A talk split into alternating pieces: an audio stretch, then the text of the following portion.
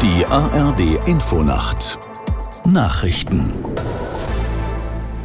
um 22.30 Uhr mit Michael Hafke. Grünen-Parteichefin Lang hat die Aussetzung der Schuldenbremse 2023 am Rande des Parteitages in Karlsruhe als guten Schritt gelobt, den die Regierung gemeinsam getroffen habe.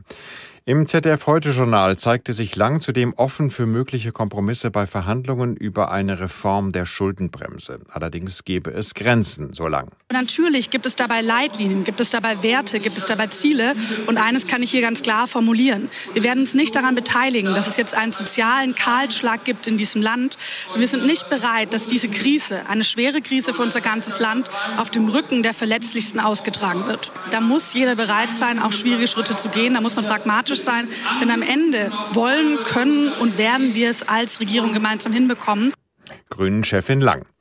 Die vereinbarte Feuerpause zwischen Israel und der Hamas soll morgen früh um 6 Uhr deutscher Zeit beginnen. Das verlautete aus Katar, das die Waffenruhe vermittelt hat. Sie sollen mindestens vier Tage dauern. In dieser Zeit sollen von der Hamas verschleppte Israelis sowie in israelischen Gefängnissen einsitzende palästinensische Häftlinge freigelassen werden.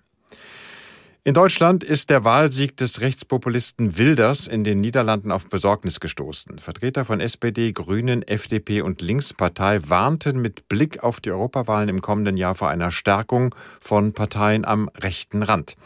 Die Union sah in dem Erfolg von Wilders einen Warnruf, in der Migrationspolitik endlich Lösungen zu liefern. Die AfD sprach dagegen von einem großen Erfolg. Ganz Europa wolle die politische Wende. Der Iran hat nach Angaben von Menschenrechtlern bei einem weiteren Demonstranten die Todesstrafe vollstreckt. Die kurdische Menschenrechtsorganisation Hengav berichtet, der 21-Jährige sei am frühen Morgen hingerichtet worden. Aus Istanbul Karen Sens. Er habe sich nicht mal mehr von seiner Familie verabschieden können. Die Revolutionsgarden hatten den jungen Iraner laut Hengav im Oktober 2022 festgenommen, weil er eines ihrer Mitglieder bei einer Demonstration in Malaya umgebracht haben soll. Im Zusammenhang mit den Protesten nach dem Tod der jungen Kurdin Mahsa Gina Amini im September vor einem Jahr nach einer Kopftuchkontrolle sollen Zehntausende Menschen im Iran festgenommen worden und Hunderttausende ums Leben gekommen sein. Das Wetter in Deutschland nachts von der Mitte Richtung Süden ziehender Regen. Weiter nördlich ist es wechselnd bewölkt mit Schauern und Tiefstwerte plus 7 Grad in Mannheim bis minus 1 Grad an den Alpen.